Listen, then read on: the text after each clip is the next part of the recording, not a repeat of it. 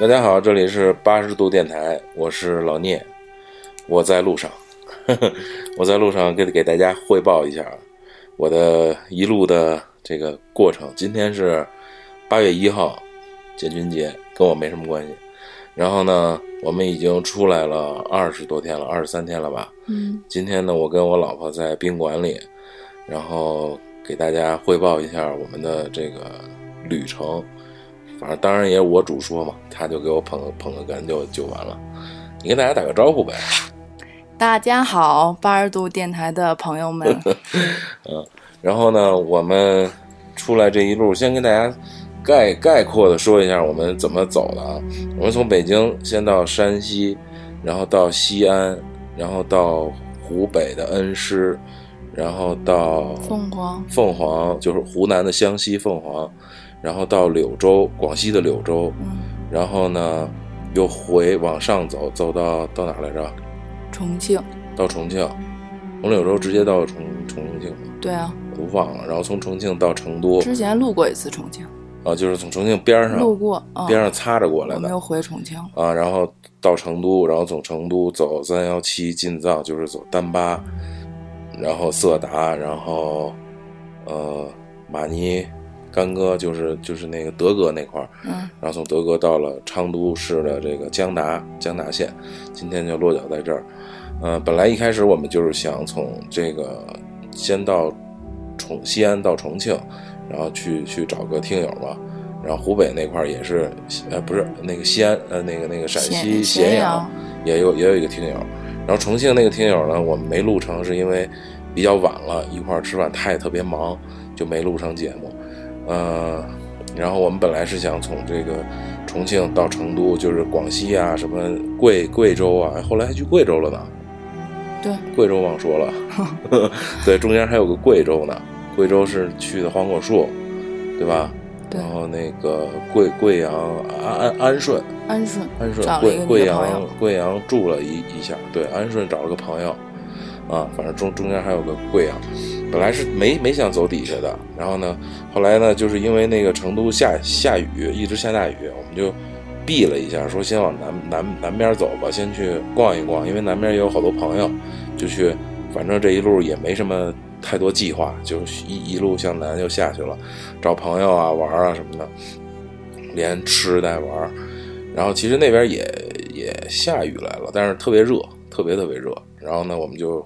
绕上来又回来，回来再进的藏，进藏这边就是下雨什么的，大概呢是这么一个行程，这么一个路线。后边呢我们到哪儿再跟大家说，呃，说这么几个点吧，因为这个流水账似的，大家肯定也不爱听。我们先说说我们的这一路上的吃，吃就是我们先说我们自己这个做饭吃，呃，其实也自己没做什么太太多。不是很丰盛，对，不是不是特别很解饱。就是我们自己在出北京之前买了好多那种，就是那种方便挂面，呃，挂面，然后方便食品，买的什么八宝粥，然后买的那个米饭，对，然后这一路基本上自己做饭的，就是煮面，然后那个方便的饭。然后呢，早晨起来呢，煮点那个米稀，猴菇米稀，然后呢，煮点八宝粥，嗯，然后自己做饭其实也挺有挺有意思的。就是我们在服务区做过饭，在第一次是在哪儿来着？是在山山西吧？对，山西山西也因为下雨，咱们一路出来就开始下雨，对，正好赶上雨季，嗯，完了说想在一个。在哪山里也是完，但是下雨没办法，也没有盆儿，对，所以我们就灵机一动找了一个服务区，还亮啊，对对对对，完了在那边开始做饭，嗯，然后就是。煮煮面一开始特别特别简单，就煮个面，然后带点调调料拌拌拌一拌就完了，带点什么拌饭酱啊什么的。后来慢慢开始加加料，路上去菜市场买点菜呀，鸡蛋啊，啊买点鸡蛋。后来开始买点鸡蛋啊，然后开始买点肥牛啊，买点什么，就各种各样的材材料就开始买，就各种升级。你看，后来大家看我们那个视频里那面就特特别丰盛，嗯。然后在服务区做过饭，在这个呃草草原上大草原上做过饭，在这个山沟沟里河边上做过饭，对，呃，在那个大太阳地儿巨晒巨晒的，呃，大大中午十二点，十二点在他妈南方的一个哪儿，然后我忘广广西附近吧，好像是，反正特别晒，然后煮煮煮面一身汗啊。也也挺有意思的，然后呢，睡呢，基本上我们就是两天一天左右，一两天睡在车里，然后呢，在第三天左右或者第二天呢，再睡宾馆，就这样，这样就属于穷穷穷游嘛，算是，啊，睡车里也挺有意思的，就是，呃，如果大家以后要出去睡在车里呢，就是透点气儿，那个玻璃稍微的得得得留点缝儿，啊，然后南方呢睡车里有点有有点烦躁，就是热，对热然后有蚊子，呃，蚊子比较多。西藏这边呢，就蚊子就少，没有几几乎没有蚊子。然后呢，我们再说说这个去的地儿比较印象深刻的。呃，我印象深刻的呢，一个是这个，嗯、其实西安还好，西安呢就是连就是等于我们连说这个吃啊，带印象深刻的地儿，基本也就全说了。啊、因为跟吃都有都有关系。嗯、西安确实那个那个当地的美食还挺多的。我记得在西安，我印象最深的吃了一个叫搓搓面，是吧？嗯对是叫搓搓面，那就是搓的对，就是手工手工搓搓搓的一一条一条的，一一根一根的面，然后就有点油泼那意思，泼泼上辣子什么的，然后放上有牛肉吧，然后有有西红柿鸡蛋什么的，一一大碗。我操！我现在回想起来有点又饿了。有点流口水。嗯，然后那个还有我们在西安住的那个酒店，哎，是在咸阳，咸阳住的那个酒店的边儿上就是居民区，那个居民区的楼楼底下就有那个什么大姐拌的凉皮儿，特别好吃，特别香。对，然后它那个不是不是肉夹馍，它那叫什么？什么饼，就是一种一种特特特别暄乎的饼，不是那种那种烤的跟那个馍似的，比较暄乎，然后加的那个肉也特别特特别香，啊，然后这是这是西安咸阳，然后下边是那个凤凰古城，凤凰古城大家我推荐大家去，因为挺好的，我我我个人感觉挺就是夏天稍微热一点，然后它那个凤凰古城啊，就是艺术气息特别浓，沈从文的故乡嘛，嗯，还有那个画家叫什么黄黄什么来着？我一下想不起来了。反正就是特特别文艺的一个地儿，然后但是也跟好多古城一样，有什么酒吧呀什么的，但是还好，就是有比较安静的地儿。它沿着那一条江叫沱江。啊，然后两边都是那种相对比较老，因为好多古镇我们一路过来也有，就那种那种当地人跟我们说，过两天那边要新修一古镇啊，就是新修一古镇，就特别奇怪。怎么能叫古镇？对啊，对啊，那凤凰确实是，确实是古比较比较古老的一个原保持原原生态的那么一个，就那个吊吊脚楼啊什么，好多它那个是在就是就沿着江，等于房子一半是在江里，然后底下杵着棍儿支着那个房子，然后在那个沱沱江上坐坐船，然后有一场演出是特别好，那个叫演出名字叫什么来着？沈从文的呃，叫编程对，程编程，那个演出的名字就叫编程，嗯，那个演出特别的棒，大家如果有时间有兴趣可以去看看。那个是一个实景演出，它的背景就是一个就是就是竹林，然后就是流水搭的那么一个是真的景地方，对，是一个真的，然后打上灯光，然后主人公叫翠翠的一个女孩，然后爱上了他们当地的两个哥哥，然后呢，一一一场凄美的爱情故事，对对对，那个演出还特别好，大家一定去去去看，去去去去看一看。这是凤凰给我留下比较深刻的，然后凤凰好吃的也挺多的，湘湘西嘛，那湖湖南那边的吃吃的，对苗苗家的东东西，也是以辣为主，嗯，对。然后，然后从凤凰就到了柳州，柳州就是广西柳州，就是比较有名的就是螺蛳粉儿。广西广西呢，是因为我印象深刻呢，是因为我有一个故友在那儿，原来我杂志社一个同事叫江南，他的老家在那儿，所以盛情招待了一下。啊、我说管吃管住吗？他说嗯，管吃管住，来吧。然后去了，给我订了一五星级酒店，让我受宠若惊。一路上没住过这么好。对，我说这个招待也太好了，给我来五星级大大酒店，呃，住的还挺不错的。然后带着我每天那个逛一逛、玩一玩、吃一吃，都招。然后当地有一个叫顺丰国宴，一个。挺挺有挺有名的一个，跟就跟那个金鼎轩，北京金鼎轩那个意思，茶楼就是广式茶楼那那种感觉，但是做的都特别好吃，就是比样小吃都对比那个金鼎轩好吃一百倍，一百倍啊，一百倍，特别好吃。然后当地呢就是粉店，当地就是最有名的就是粉嘛，螺蛳粉啊，什么桂林米粉啊什么的，你就在街边找的那种小店进去吃都特别好吃。呃，这是广西柳州，而且柳州那个小城市吧，给我感觉也特别好，特别特别舒服、干净，然后环境也也也也挺好的。我都有心就是去那边度个假呀，什么常住一下又有又有朋友，第一是有朋友，第二呢有好吃的，第三城市的感觉也好。呃，风光也也不错，然后景儿也不错，一年四季可能就夏天热点，冬天呢可能就是稍微湿冷，就是春秋天去特别好，嗯。然后再下边印象深刻的是贵州，其实还好，就是那个就是我们吃了一个酸汤鱼吧，对，还还挺好吃的，那就是叫苗，我忘了叫苗家侗寨啊，苗家侗侗寨酸汤鱼。挺好吃的，那个那是也挺正宗的一个酸汤鱼。贵州其实我印象一般，因为原来也去过，也是因为有朋友这次去路过了一下。黄果树那个景区，反正就大家愿意去就去吧，反正可以吐槽一下。然后那个贵州确实好多比较有名的地儿，比如说那个就是那 FAST 天眼，就那就那个最最大那望望远镜，我们没去，在在平塘。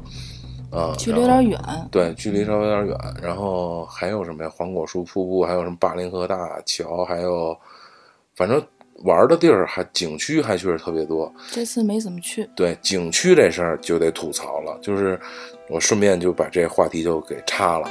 景区现在中国这景区啊太烦了，包括西藏这边路啊修的越来越好，就是，嗯，一旦路修的好了，然后人去的多了。就开始划片儿，划景区这块儿叫什么景区，那块儿叫什么景区，包括色达这块儿，已经成为不像前几年来这种就没有路的时候，就你开车都会随随便进。现在就是你把车停在停车场，停车场先收你一费用，计时收费，可能还还特别贵，然后你得步行到里边，可能得一小时。高海拔地区，西藏三千多米，你再跑一小时。再进去拍点东西，再看，包括贵州，刚才我们说到这些景区都是小七孔，咱们去啊，小小七孔也是一百四吧，还是多少钱一人一个人？然后那个叫什么？那个搭他搭他的那个那个电瓶车，对，电瓶车是四十块钱一次，就是还不是说你买一个四十块钱随便坐，是一次，你下了还得再再买。然后里边玩呢，好像是十多个景区，然后你还得雇个导游，告诉你哪个景区值得去，什么这这个大哥的，我们根本就没进去。就是这种旅游的体验就特别特别的不爽，特别特别不开心。当然，你要是就是全家老小一家人去也就去了，反正像我们这种玩法吧，我们就不太爱去这种地儿。嗯，就觉得劳神费力没意思，因为我们是要。拍一些好看的照片啊，去体验一些人文啊，什么这种东西，你花好几百块钱进去了，拍点照片就给他做宣传去了，还不如在网上看，我觉得意义不大。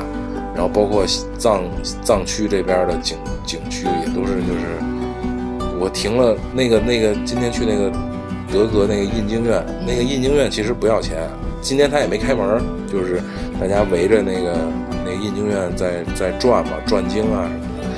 其实你去那儿看看，拍拍照片不要钱，但是那个停车费，我们就停了五分钟，进去转了一圈，出来收十块钱，就特别的奇怪，就是哎，没法说。这个吐吐槽我们就不说了，大家肯定去景区也都知道，有了解。嗯，接着接着往下说啊，说从贵州贵州上来就是重庆成都了，这俩地儿大家可能就是去的也比较多，吃呢就不说了，就是。爱吃的就肯定特爱吃，不爱吃的呢就是受不受不了对，我们到重庆就是辣的受不了，辣的热的受受不了。热的受不了，又赶上重庆特别热，又赶上辣，辣的特别辣，就是你跟他说微辣，他根本不理你啊，根本就是微辣就就没没这么一说啊。而且重庆那个城市开车，就是这次给我留下印象最深的这个城市啊，就是重庆。重庆，因为我们跟那个听友聊天，重庆人的这可能跟重庆人的脾气有关。我他这么他这么跟我来来描述的啊，就是跟重庆人的这个脾气有关。但是我感觉就是这个 level 可能还不太够，或者是他的一个。但是就归归结于他的脾气吧，就是重庆人比较急呀，比较什么的。就你开车在这个城市里走，你完全就是你得高度紧张。首先，它的路没有直的，它都是弯弯曲曲的，就是老是爬坡老是拐弯，老是爬坡。你你，而且它的所有的变道实线都有摄像头，你马上一个右转弯，紧接一个左转弯，再接一个右转弯，你就得来回的并并线，你并错了线就还还得拍你，你知道吗？然后关键他还你并线你好并还行，打灯他不让你并，越你越打灯他越不让你并越。守规矩越不让。对，没错，就完全受不了。就开车是一种折磨，就像就就想就想蹬下来那司机，就前前前前几年那是不是那个打打架那个把车别那儿叮咣五四打那是不是就是重庆那个呀？就真是有点受不了啊！重庆开车是太烦躁了，但是重庆那个城市还是我觉得还是挺漂亮的，尤其我们到那个山上那个南山一南棵树南山一棵树那个地儿，去拍一下照片，尤其看夜景啊，它那个不是一个半半岛似的吗？嘉陵江和长长江啊交汇，然后有一个半岛似的，应该拍拍还拍拍照片，看看夜景，还是挺好看的。Let's 五都，嗯，就是嗯，对，大家可以去看看。啊，然后紧接着就成都，成都就没什么可说的了，大家呃，就是小吃，对，然后那一首歌把大家把那成都也唱火了，嗯，去小酒馆坐了会对儿，对，小酒馆坐一坐啊，然后玉林路走一走啊什么的，串串吃一吃。啊，。串串吃一吃，啊，小小吃吃一吃啊，确实，成都小吃还是挺好吃的，啊对，没有重庆那么火辣。菜呢也炒的不错，想吃吃我们去了一个叫天天天天天菜馆，当地人也比较喜欢去的一个，就都都还挺好吃的。然后成都那个城市感觉很舒服，比反正我觉得比重庆要舒服一些。然后哎，喝喝喝茶，下午坐那儿喝喝茶，聊聊天儿，在龙门阵嘛，就是吧？八四，嗯，对，很安逸。然后呢，我们就进藏了。进藏呢，就是接着说啊，比较印象深刻的就是这个雀儿山，因为我们我这个三幺七呢，前面这段走过，就是丹巴呀，到上面其实马尔康啊什么的我也没走过，但是我觉得其实跟三幺三幺八差不多，三幺八走过好几回了。就不跟大家聊了。三幺七呢，就是我就想走这个雀儿山，然后后边还有这个呃叫什么布加冰川，还有那个什么寺来了，那个资资资助寺啊，就后边都是想去的一些地儿。然后三幺七确实有一些路段不太好走，前面还是特别好，路修的特柏油路修的。对对对，路修的特别好。然后雀儿山开始，雀儿山那个其实也还行，因为它底有隧道，大家就是如果过的话就没问题。但是我们要想对，就过隧道就是你什么都看不见，什么都没有，就是就跟白来西藏是一样的，所以一定要走那个雀儿山的老路。我们今天还有一个广东的一个一个一个车友，就路上碰碰上的啊，不是我们一起的，路上碰上广东一车友，开了一个马自达的一个 SUV。我问他，他说他也想走这老路，他说他这是四驱的。我说那行，那你跟着我走吧。他就到我屁股后边，然后我呢就一路就绝尘上去了，他就慢慢悠悠的跟那儿嘎悠嘎悠，也但是他那车可能就是不是这种越野胎嘛，公路胎，就是可能得得慢一点，容易容易扎胎。但是走还是可以走，就开 SUV 是可以走的，开轿车相对困难一点，就是有的地儿可能过不去，SUV 应该是没有问题的，而且需要四驱，尤其下雨啊什么的比较湿滑，需要四驱。到那个垭口的海拔应该是五千多一点，我记得那视频里有。5050嗯，对。然后雀儿山的高度是六千二，嗯是吧？到那垭口还是挺漂亮的，看看那个雀儿山的景儿，嗯，就是底下的温度应该是进了西藏这边，因为下雨嘛，就是气温就开始降下来，这边基本我们就开始穿长袖了，在山下的温度应该十度左右，山顶上是下雪的，呃，车外温度是一度，啊，就是飘飘雪花，对对对。你想，我们从广西过来，基基本接近四十度，然后到这儿是一度，就很可怕啊。然后那个飞个飞机拍一下那个雀儿山，还真的很壮观。呃，然后我们沿着雀儿山这么下来，下来之后又翻了一个山，叫矮拉山，对吧？叫矮拉山，那个倒是也不高。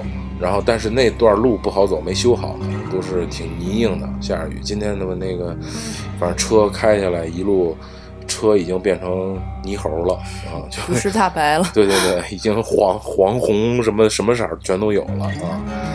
呃呃，路有点不太好走，然后我们还净走那个小道，就是盘山路都不走，直接从那个岔道过来，只有越野车才能走的路，上西藏玩越野来了啊。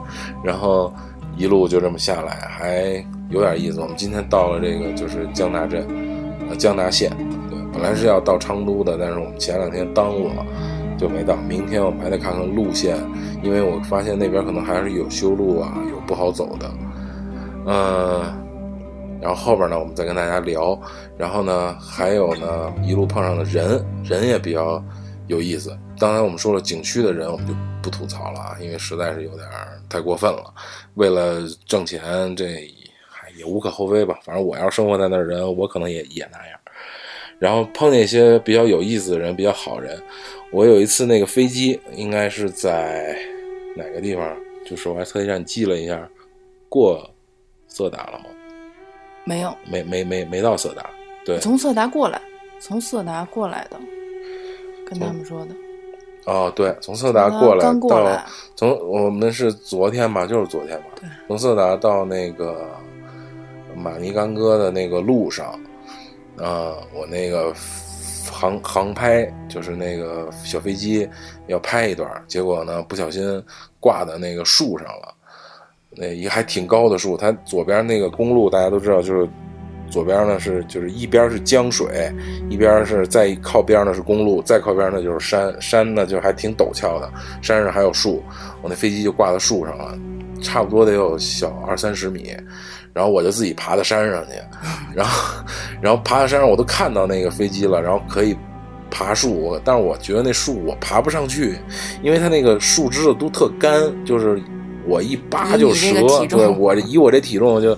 估计一踩那那树就折了，我就没敢上。正好路过了一个开那个挖掘机的一个大哥，当地人应该是就是这种，就是因为他他他在这个叫啊藏族自治州嘛啊阿阿坝这边，应该是当当地的藏藏民，然后修路的一个工人，就把他喊住，然后说大哥你看看想想办法有没有辙。大哥二话不说就。伸手矫健地爬上，我爬上那个山，到那个树那儿，可能用了得有二十多分钟吧。那哥们儿用了，姿态不太雅观。那哥们儿用了他妈三分钟就到那个树，而且爬爬到那个树的一半儿，对，就没往上爬。说待会儿就有点危险，然后先下来。然后他说先去拉石头，然后说你等一会儿，我给你想想办法。然后到那边，他们就好多同伴都都在那儿，然后说那个飞机挂上了什么的。说没事你拉我去。有有俩哥们儿说你拉我去在哪儿，我给你我给你看看去。拉过去，有一哥们儿蹭蹭蹭就上去了，然后爬就爬爬树上，就把那飞机够着了。够着之后就开始往下爬，总共拢共用了 五分钟。就是孙悟空，你知道吗？就是太牛逼了，就爬山爬树，总共我要上去，我估计就下不来了。就是我得你是挂树然后，还得找人去救你。然后就特别辛苦，把我这个也不能说特别辛苦，我们觉得特别辛苦，他们就觉得跟玩似的，就蹭蹭蹭就上去了，就给我够下来了。就是完，我们就一通感谢，把车里的水啊、吃的就给人家，还给人点钱，因为太不好意思了，怎么也得给人塞点钱，嗯。大哥还还还说多了多了，给太多了。我说回家给孩子吃吧，给给孩子买点吃的什么的。人都特别特别好，就是还留了电话，淳朴。对，然后我们后来到了那个晚上，到了那个马尼干哥这块，我们露的营嘛，还给我打电话，就留了电话，说你们到了吗？安全不安全呀？什么的？说那个下次有机会来家里做客呀？什么都特别特别好，人特别特别好。那大哥叫。达达格，达格啊，达格，对，达格，那那那那大叔，人特别好，啊，他他不是给我购飞机的，他是那个那一帮人的头儿，应该是，就是他留了一个电电话，然后呢，到这边呢，就是我们到这个往山里走，呃，有一个湖叫仁措，我们想去那湖里看看，但是从这个公路到那个湖应该得有八九公里，八九公公里的路。都是都是那个土路，都是不好走的路，山山路还要还要涉水过小溪什么的，我们就一直往里走，里边有好多那个就是村民，原原生态藏民啊，他们他们呢是说就是夏天的时候都到山沟里去放牛，然后冬天的时候可能在外边就是做一些这个这个活啊什么之类的，然后呢碰到了这个。好多的孩子就是留守儿童吧，算是，可能也不算留守，就是放假了，对，放放暑假。他们一个十四岁的一个小孩儿，上初几，初初二是吧？初二、初三的样子。然后还有他的一个妹妹，她叫什么平平什么什么错，我也忘了那名字了。然后他妹妹叫达什么西，我也忘，反正特 特别难记。一个是难记，一个是他说那个口音嘛，我们也听不太明白。就是说名字说特快，我们也没记住。然后呢，说普通话还好。然后小就你一看，跟城市里十四十四岁的孩子就是不一样，天壤之别啊！说话特特利落，然后。有大人范儿，对对，有大人范儿，然后跟你聊天啊，带你，然后而且他主动过来打招呼，对，特别热情，每家的孩子都会跟你说你好，对，然后让你请你去家里喝喝喝奶茶呀什么之类的，啊，当然也有当地藏民跟你说要不要虫草，要不要狼牙什么的，那我们都不要，但是也也也很热情，对，也也也很热，家里吃饭，对，上家里吃饭呀什么的都都都特别好，然后我们就给他拿点这种。饮料啊，火腿肠啊什么的，呃，然后跟你聊聊天然后我就问他说：“你看你家乡是不是特别漂亮、特别美？”他说是。然后他说：“那个就是就是地上也是那种，就是除了牛粪啊，没有任何这个垃圾呀什么的。我们一路过来看，好多景景区都是，或者哪怕不是景区的地儿，就是环境特别好的地儿，全是扔的垃圾，就看着特别的。包括我们去那个那个。”加棒梯田那块儿，嗯，就有一个小亭子，那个就是供这个游客休休息观景的一个亭子，满地瓜子皮儿，满地零零食的袋儿、包装袋儿，对，那个瓶子、饮料瓶什么的，就看着特别的心酸。当地的那个农民当当地人跟我们说：“你看看这么好的环境，让你们来玩了，你们就这么祸害。”他们自己都觉得。就是那儿也不是收门票的，就是随随随便去，就是让你，就是收门票了吧？操你妈的，不不满意，不收门票你们家毁，就是有点惭愧。对，有有确实是啊。行，基本上我们这这一路的二十多天的行程就是这样的，比较呃印象深刻的就是这些点，呃，有一些小感想呢，就是。出来这么多天，原来是因为我工作关系，跟着这个媒体团队啊，跟着公关公司、厂家呀等等出来做活动，是比较放心的。你就出来工作，也就拍照片，吃住什么的都别人管了。现在是自己出来，要自己操这些心，自己开车。其实走这一路呢，也挺辛苦的。呃，说是出来让别人觉得挺羡慕啊，挺什么的，我们。但我个人的感觉还是，呃，也有唏嘘在里边。包括我在成都打车的时候，碰上一哥们儿，就是打滴滴碰上一哥们儿，跟我姓一样，也姓聂。那哥们儿还说：“你是姓聂吗？”就是他先跟我聊天儿，聊你们什么哪儿的人啊？我们说北京的，然后干嘛？我们说来玩啊，来旅游什么的。然后说那个先。加加个微信呗，然后他也爱玩什么的，然后一加一看你也姓聂，我也我也我也姓聂，就是还挺巧的，啊，哎，我为什么要说这个来着？就是嗯，对，就是说我这这么这么一路，别人都很羡慕他，他的那个那个那个出租车司机的语气也是，就是很羡慕你们能能这么出来。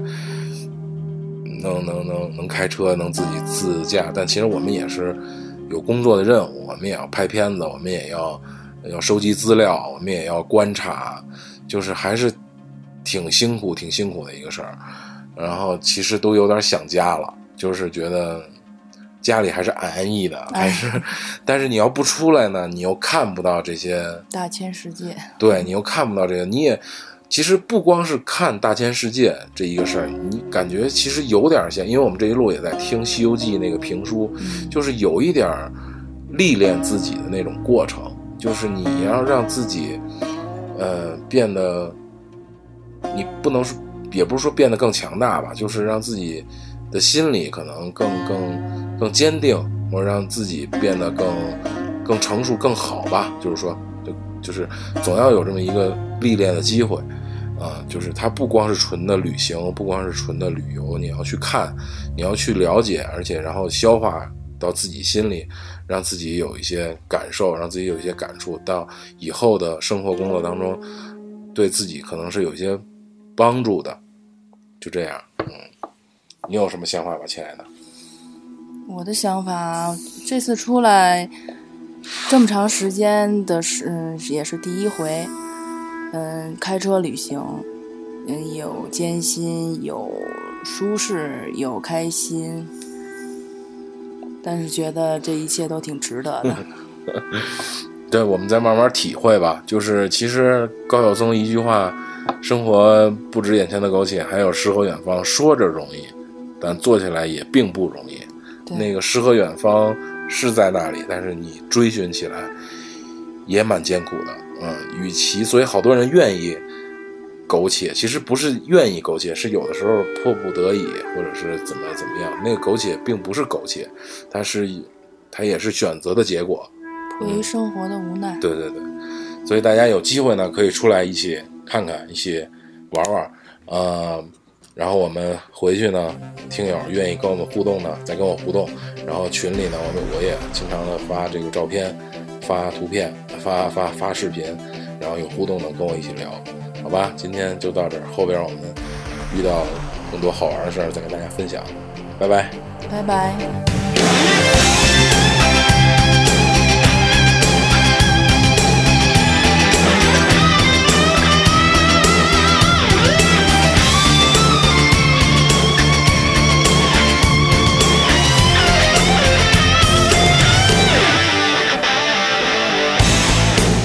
都会に僕はもう一人